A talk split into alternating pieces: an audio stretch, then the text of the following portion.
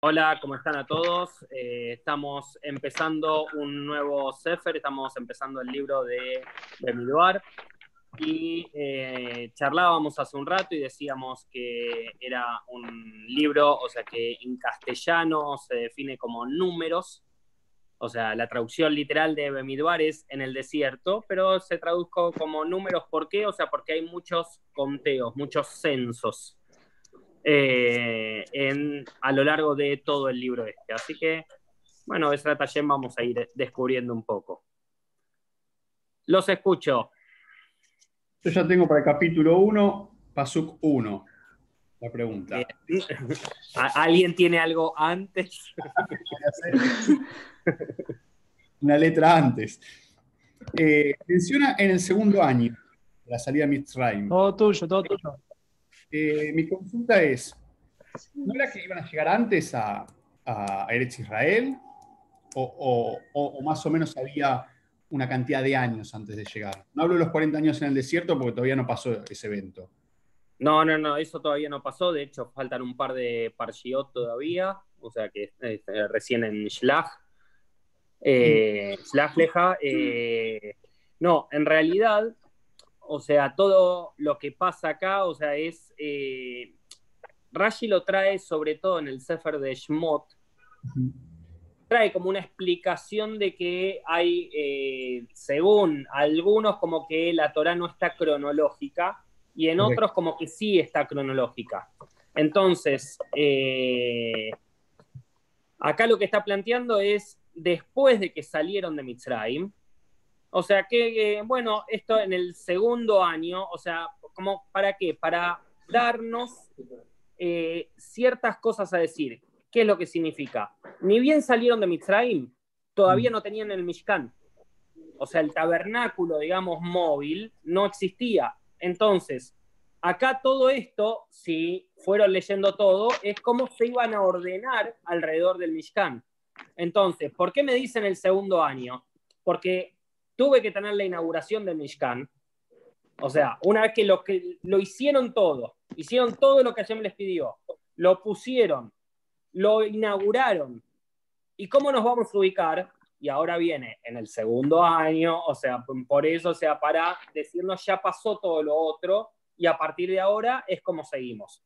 Perdóname, Matan Torah todavía no pasó entonces. En esta, Matan Torah sí, Ok. Acuérdate que el Mishkan es posterior. Ok. Claro, pero no, te dice que hagas, o sea, primero tenés Matan Torah. Sí. Acordate, Matan Torah fue en Parashá y Tro, que eso fue en eh, Shemot.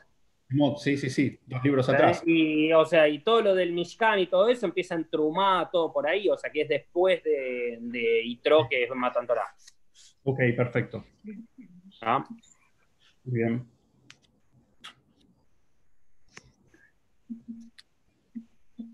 ¿Quién sigue? En el 2, 3. Yo tengo el 2.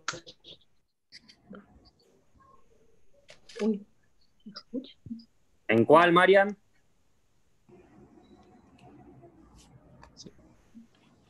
Eh, Hashem nos pregunta, o sea, nos pide que hagamos un censo, pero eh, él no sabía ya cuántos éramos. ¿Para qué nos pide que nos contemos? ¿Se entiende? No, no, no se escuchó la pregunta. Hashem nos pide que hagamos un censo y hasta ah, ahí, se cortó. ¿Y, por qué? O sea, ¿él acaso no sabe cuántos somos? ¿Por qué nos pide que nos contemos? Ah, muy linda pregunta. Porque en realidad, o sea, fije, si se fijan, hay una serie de requisitos para saber quiénes son contados y quiénes no. Eh, de hecho, lo que plantea al principio es de 20 años en adelante. Una cosa es, eh, Hashem no sabe de que, está bien, ahora no por el tema del coronavirus y todo, pero no sabe que en, en cada Keilah cuando tenemos para rezar y cuando no, o sea, cuando tenemos minyan para poder hacerte fila y cuando no. ¿Y por qué necesitamos contar para saber si tenemos o no tenemos minyan? Una respuesta es que no es que importa el número, sino que importa de que cada uno cuente. Entonces, por eso no es que se cuenta como uno, dos, tres, cuatro, sino que se cuenta y es muy claro acá, dice, según sus familias, según sus casas paternas, conforme al número de nombres, todos los varones por sus cabezas. O sea, hay que cumplir ciertas condiciones para ir a la guerra. No puede ser cualquiera que, eh, ah, bueno, vos dale, pasá, vos te ves fuerte, dale adentro. No, está planteando algo distinto.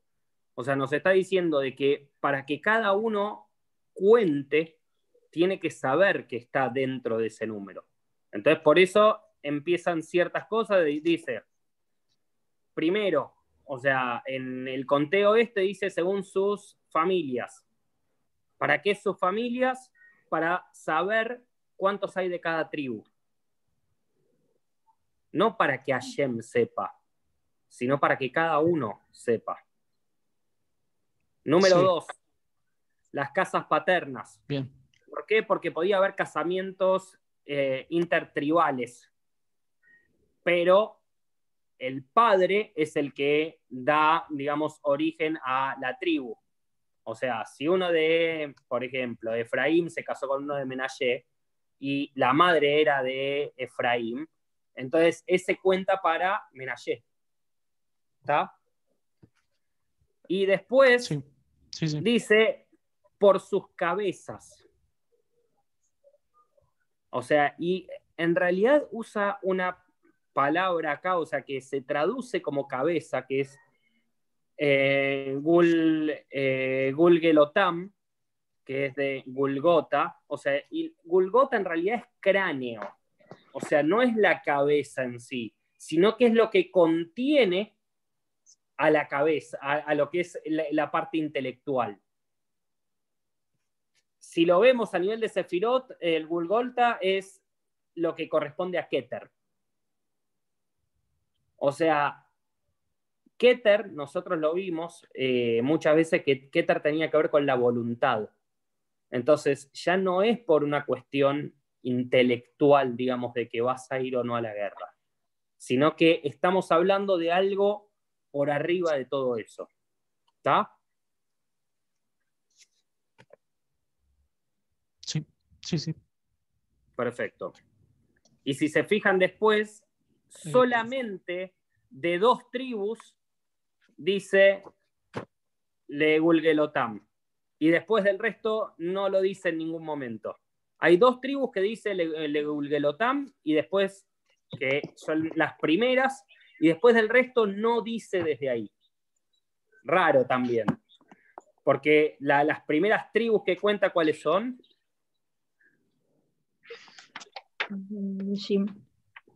Eh, Simón, Gad y Yehuda.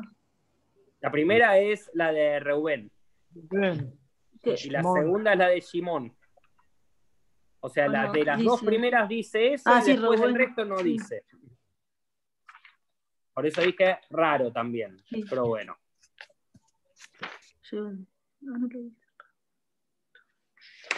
O sea, si se fijan, esto está en el 20 y en el 22. Y después no vuelve a decir de sus cabezas. No, en el, en el Pasuk Bet dice Sheu et Rosh Kol y termina Shemot Kol Sahar Le Gulgelotam. Sí, por eso. Pero después cuando cuenta cada tribu, de las únicas dos que dice Le Gulgelotam es de Reubén y de Simón, nada más. El resto no dice Gulgelotam. Después léanlo y van a, van a ver de que es raro porque uno hubiese esperado de que diga, no sé, de eh, Efraín y Menashe que vienen de Yosef, de Yehudá, o sea, pero no de Reubén. Pero acá Reubén también lo diferencia, porque es también, o sea, a Reubén lo pone primero y dice, es el mejor de Israel. No se olviden de eso. ¿Hay una razón para eso? Sí. Después habría que ver cómo son las ubicaciones dentro del Mishkan, que hoy por cuestiones de tiempo no sé si nos va a dar, pero de los cuatro, o sea, de las doce tribus están distribuidas en, tres, en cuatro campamentos, de tres cada uno. Y a cada campamento se llama por una tribu en particular y apunta a determinado lugar. O sea, hay uno que apunta al norte, hay uno al sur, hay uno al este y hay uno mm. al oeste. Y ustedes ya saben qué significa norte, sur, este y oeste. Digo, ya mm. saben porque lo vimos cuando vimos Tefilá. Ah, yo Entonces, empezar a hacer los cruces y entender, o sea, por qué Reubén está donde está también. Yo me perdí el de Tefilá, ¿lo explicás por fin? ahora les pido que hagan hipervínculos.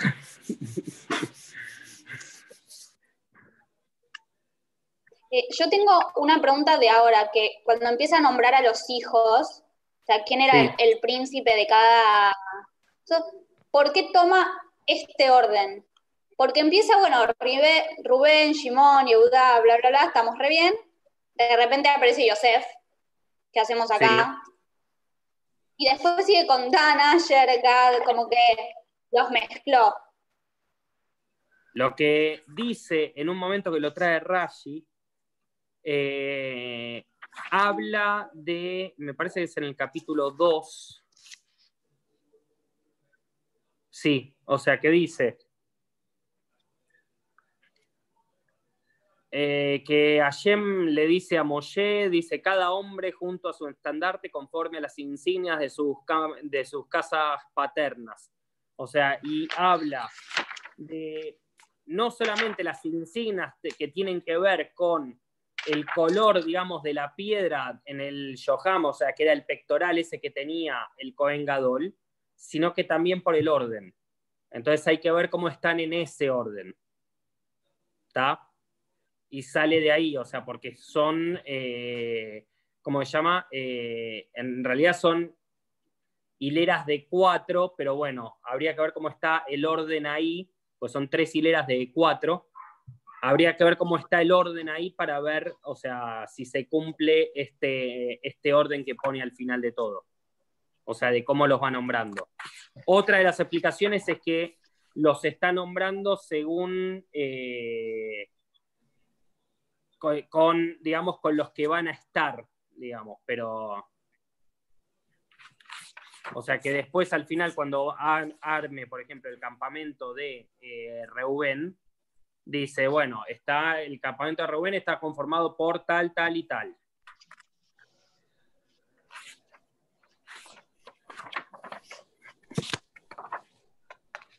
Que eso está en el capítulo 2 a partir del el 8. capítulo 2, la segunda. Sí, por eso es más adelante que dice, eh, el campamento de Reubén, dice, está formado por Reubén, Simón y Gad, y que son los tres primeros justamente. ¿No? Yo me pierdo. No, no. La pregunta de Romy fue del capítulo 1 pero yo le estoy diciendo que la respuesta está en el capítulo 2. Eso es lo que dije. O sea, no fue que me adelanté, sino diciendo de que la, la misma Torah está dando la respuesta más adelante.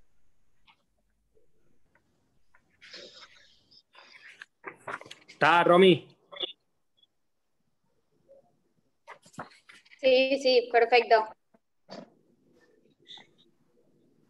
Después tengo del 18. ¿Alguien tiene algo antes? No, yo recién en el capítulo 2. Dale, Romy.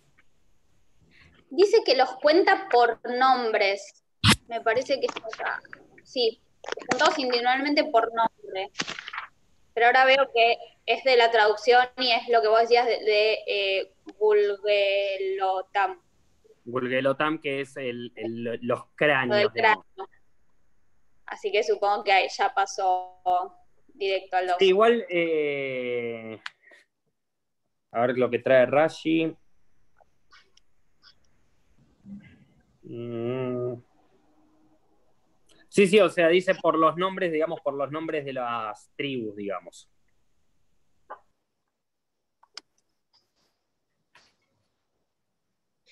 Eh, yo Y convengamos que cuando dice número de nombres, es también para no aludir a lo que preguntaba Shirley antes de no contar, digamos, una persona en particular.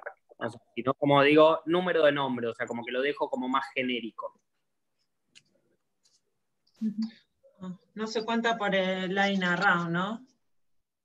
No se cuenta porque sí, o sea, en realidad eh, hay como una explicación, o sea, que eh, nos habían contado, digamos, para cosas malas, entonces para que no permanezca ese masal, digamos, esa, llamémosle suerte eh, para Israel. Mm. Y acá al principio de todo hace muy hace mucho hincapié en el día en el que comienza todo esto, día, de, de qué mes y de qué año. Sí, eso eh, vos entraste un cachito más tarde, eh, lo explicamos al principio, que era eh, Claro. ya sabiendo de que ya se había inaugurado el Mishkan y todo, entonces esto es posterior a que ya tenían el Mishkan, cómo se van a ubicar. Por eso dicen el segundo año, o sea, cosa de que ya salieron, ya recibieron la Torá, ya hicieron todo el Mishkan, ahora podemos empezar a ubicarnos. Ah, después lo volví a repetir eso más adelante. Sí, sí, sí. Ah, nada más que por eso. Está bien.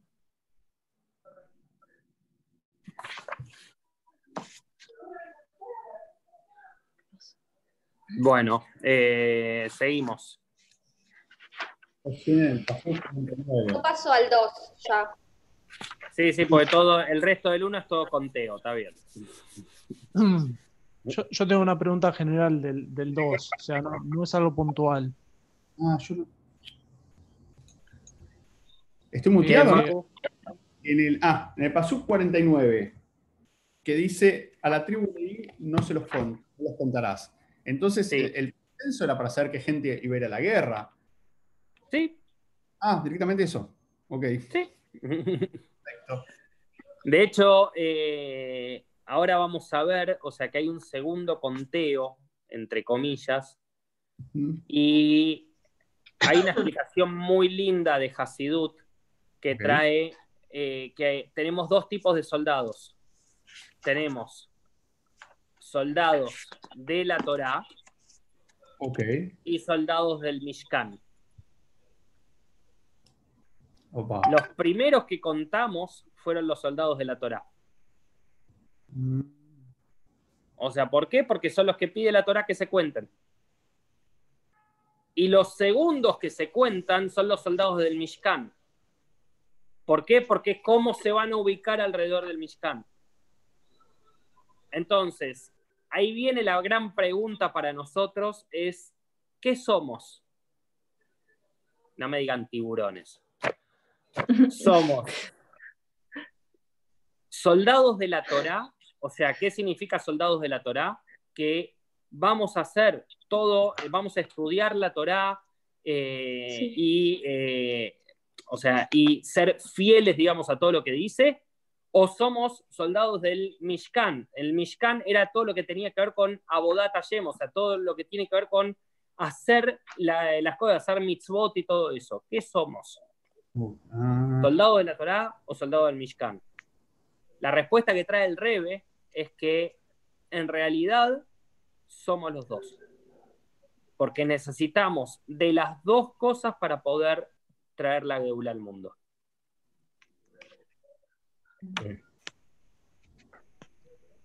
De ahí toda la teoría de que no todos tienen que ir a la guerra y como que siempre tiene que haber alguien que estudie Torah, ¿no?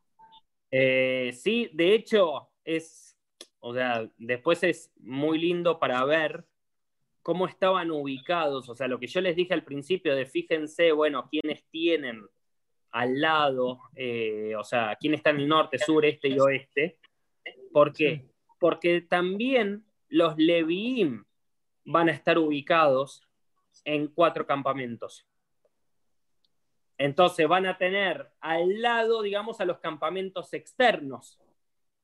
Y que, o casualidad, después, o sea, son muy aliados, digamos, entre sí. Esto yo les voy a spoilear, les voy a spoilear algo de la Torá, o sea, como eh, es algo loco esto, pero pues la Torá ya está escrita, no les tengo que spoilear nada. Pero si se acuerdan, va a venir ahora en, unas cuantas parshiot más eh, la para allá de Korah. Korah, o sea, la familia de Korah está ubicada, después fíjense, está ubicada al sur. ¿Está? Sí. Y al sur, ¿cuál de las tribus estaba ubicada? O sea, de, la tríada de tribus. Mm, dice Reuben. La de Reuben. Ahora, cuando se alía con Datania Biram, y dice también, Omben Pele creo que era, y Omben Pele era de la tribu de Reubén. Están justo, están al lado. Lo mismo pasa con Moshe, o sea que Moshe está al lado eh, de eh, Yehudá y Zaharis Bulun. Y justo Isaharis Bulun, o sea, uno, eh, Isahar era, me parece que era el que era estudioso creo que decía así, y Zbulun era, era el que salía a la guerra. Entonces, y, o sea, que dice que va a ser como el estandarte. Entonces, el estandarte ese, o sea, alude a el salir, o sea, y mientras el otro se quedaba estudiando. ¿Está? O sea, como empiezan a ver esas cosas solamente por el tema de cómo están sentados. No son casualidades, sino de que hay un orden por algo.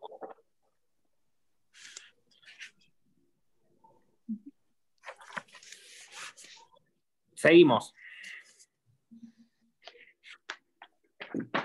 Eh, en el capítulo 2. También uno general del capítulo 2. ¿Por qué volvemos a contarlos de nuevo? Por esto que dije antes. Por lo que dije antes de los soldados de la Torah y los soldados del Mishkan.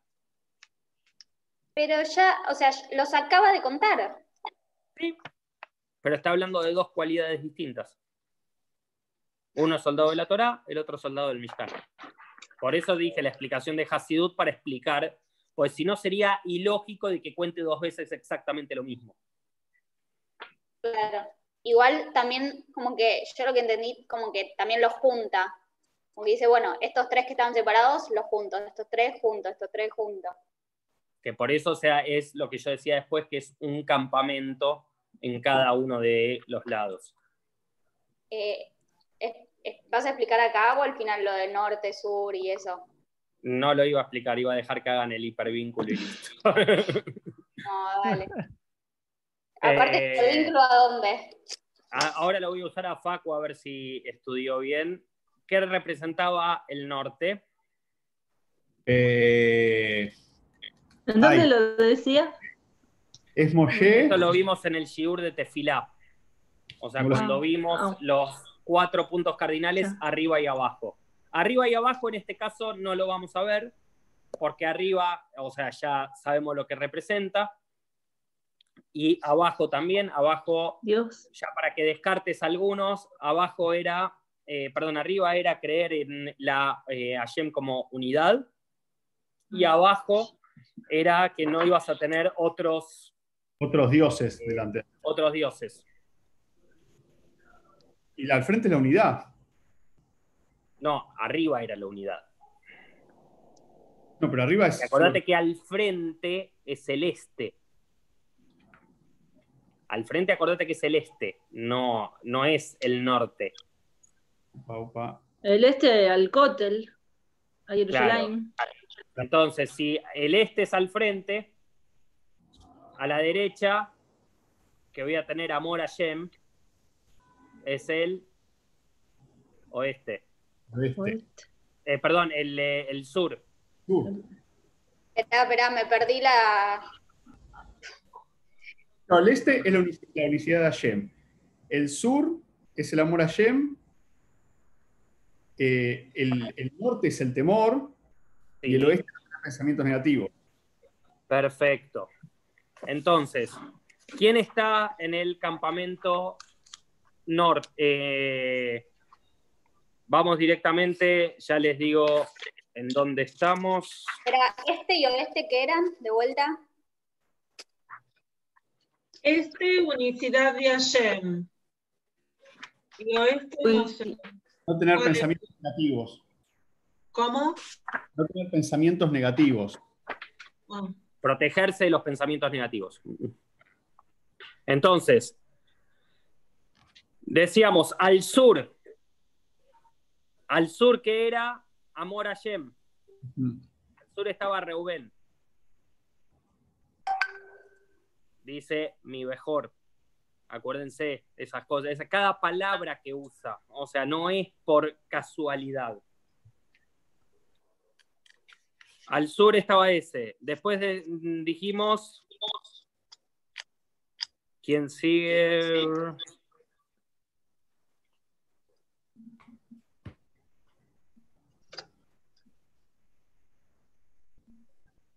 Al oeste. Al oeste estaba Efraín. ¿Qué era el oeste? Eso, apartar los pensamientos negativos. negativo. apartar de pensamientos negativos. O sea, al oeste estaban Efraín, Menashe y Binyamin. ¿Está? Efraín, Menashe y Binyamin. ¿Con quién están relacionados? Con Rachel. Sí, pero sobre todo con Yosef. ¿Está? Que es el que se protegió de pensamientos negativos, o sea, cuando estuvo en Mitzrayim. O sea, Binyamin era su hermano, o sea, el que figura como su hermano. Seguimos. Al norte. El norte que era Hashem. Am- eh, Temor a Shem. Estaban Dan, Asher y Naftalí.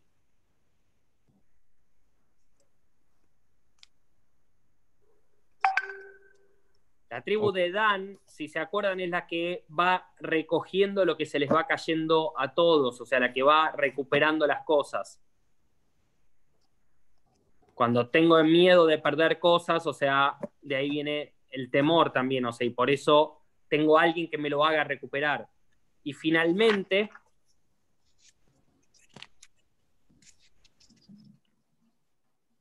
que lo teníamos antes, que lo pasé de largo,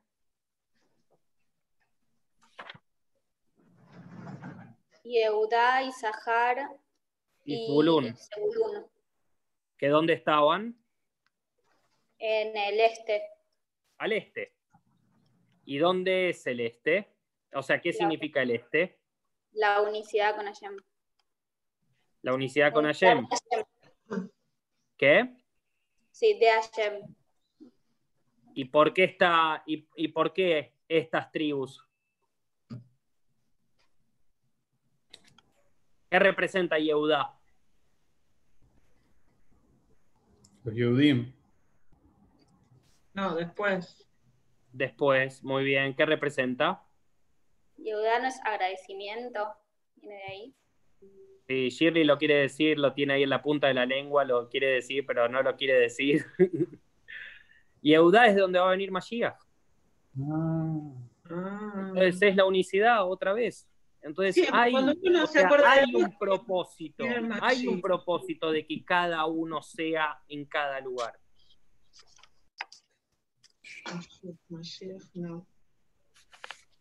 Mm. Y si se acuerdan, o sea, dijimos, Yosef, ¿dónde estaba? Dijimos de protegerse, ¿está? De protegerse de pensamientos negativos. Tenemos dos tipos de Mashiach. Uno es Mashiach ben David, que se viene de Yehudá, y el otro es Mashiach ben Yosef, que viene de Yosef. O sea, son las, las dos oposiciones en pos de una unidad. Increíble.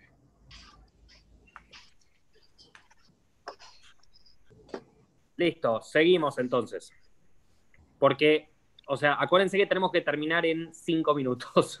Perdón, pero hoy el tiempo apremia.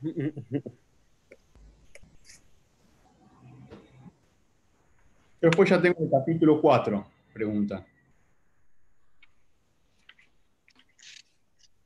¿Alguien más en el capítulo 3? Yo tengo capítulo 3. Dale. Yo también tengo en el 9 yo. Dale, Romy. Dice en el 9, entrega a los levitas a Aarón y a sus descendientes. Ellos son subdádiva de los israelitas. No entendí el pasuk, tipo, así de simple. Eh, sencillo. Eh, dice, Benatata et Alevim learon u leanab netun, netunim netunim emalo met ne Israel. O sea, en sí no se puede, la semana pasada hablábamos de cómo redimir algo que era para el Kodesh, los Levim son para el Kodesh, punto. O sea, no hay redención acá, no, no se puede no se los puede redimir, son para el Kodesh. O sea, no, no existe un pidión a de alguien eh.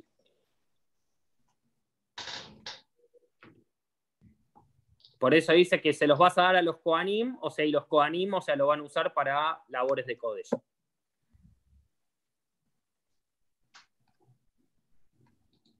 Genial, gracias. Mariano.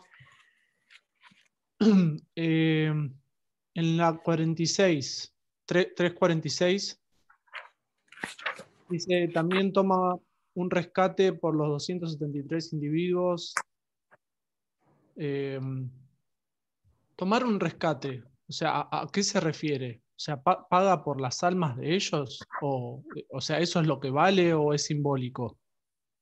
Eh, no, el tema es este. O sea, acá lo que está hablando es, por un lado dijo, los Levín van a ser míos.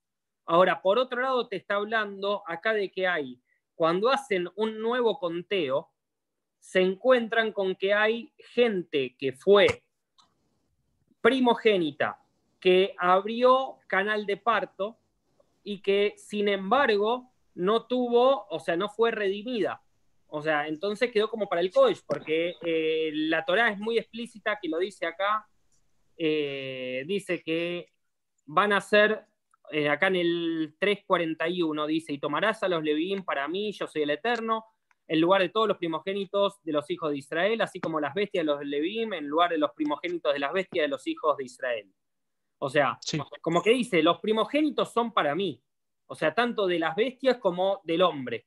Ahora, al hombre vos lo podés agarrar y lo podés rescatar. Y si vos lo rescatás, acá hacen el conteo y está diciendo, hay 200, o sea, dice, hay una cantidad de plata, digamos, que son en total, decía 1365 ciclos. O sea, si por cada uno eran 5, si hacemos 1365 dividido 5 da 273. Que son estos 273 que dice acá, que dice exceden a los Levim de los primogénitos de los hijos de Israel. O sea, hay gente de Israel de que hay que tiene que ser redimida. Más profundamente, ¿qué significa 273?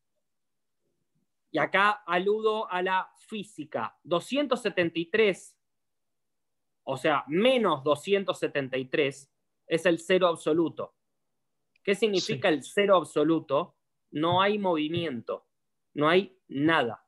Entonces, o sea, está planteando si vos, vos te podés quedar con esa plata, digamos, o sea, a modo de nada, o tratar de empezar a hacer algo con todo eso.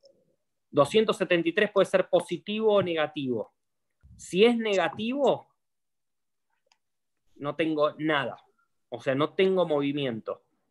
Cuando lo transformo, lo voy acercando a algo más natural.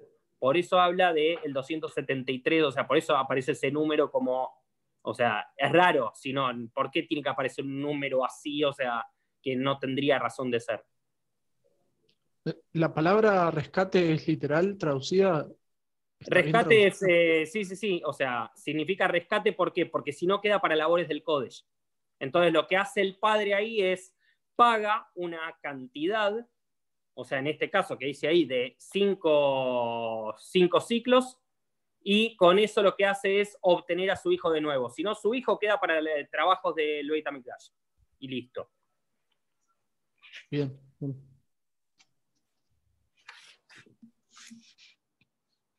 Yo no tengo más nada. Acá en el último, o sea, ya está definiendo, digamos, de los Levim cómo se van a distribuir también, que era un poco lo que hablábamos al principio, de decir, fíjense cómo están ordenados, o sea, en todo, lo, en todo el campamento, porque así a los que van a tener cerca son los que después pueden traer, eh, con los que se van a ir aliando. Y así como Moshe va a estar cerca del el campamento de Yehudá, pasa lo mismo con, eh, con eh, Korah, que va a estar cerca del campamento de Reubén. Y son los que al fin y al cabo en Parayat Korah son los que hacen la revuelta. Bien. ¿Está? Sí, sí. Bueno, si no tenemos ninguna pregunta más. Sergio tiene una pregunta del el 415. 415. Dale, Sergio, hacemos última pregunta. Dale porque dice, eh, vendrán los que hay titas a transportar los artículos de modo que no mueran cuando toquen los objetos sagrados. Yo entiendo la parte de que se habla del Mishkan, de cómo tienen que estar los Juanim, los Levim, para poder hacer el servicio sin morir. Pero acá habla de los objetos, sea, como que tocaban las cosas y morían. si, tocaban las cortinas morían, ¿por qué? el tema, sí, el tema es este cuando eh, estamos hablando que son cosas que estaban dentro del Código Yakodashim, muchas de estas. Entonces, el mismo objeto está investido de santidad. Entonces, ¿qué es lo que pasa? Primero tienen que aparecer todos los Koanim y cubrir todos los objetos. Y una vez que todos los objetos están cubiertos, recién ahí pueden ser transportados. O sea, no se puede acercar nadie pero incluso los hijos de Keat que estaban destinados a esta labor no se podían acercar si no se tomaban estos recaudos previos. ¿Por qué? Porque dice, si no van a morir. O sea, hay un punto en el cual está transmitiéndonos que incluso teniendo todos los recaudos, por eso dice, se tienen que poner, eh, dice, eh, se tienen que poner estas varas o sea que había para cuatro cosas, dice que se tiene que poner las varas. Y eh, la palabra besamu, que o sea, es esto de poner las varas, aparece solamente acá en cuatro cosas y aparece en total eh, seis veces en toda la Torá, que aparece relacionada eh, a los eh, Koanim cuando hacen Birkat Koanim, dice Echmi, Echmi al Israel Barhem, o sea que ahí está diciendo una, y la otra aparece recién en el eh, Tanaj, que me quería, quería acordarme dónde era, me parece que es en Obadía, si no me equivoco, estaba buscándolo, que alude eh, perdón, en Osea, que en Osea aparece que van a poner sobre ellos un líder único y que está hablando de Mashiach. O sea que en realidad cada una de estas varas lo que está haciendo es una rectificación. ¿Por qué? porque a través de estas varas es que se va a traer a Mashiach también, porque es el mismo verbo utilizado.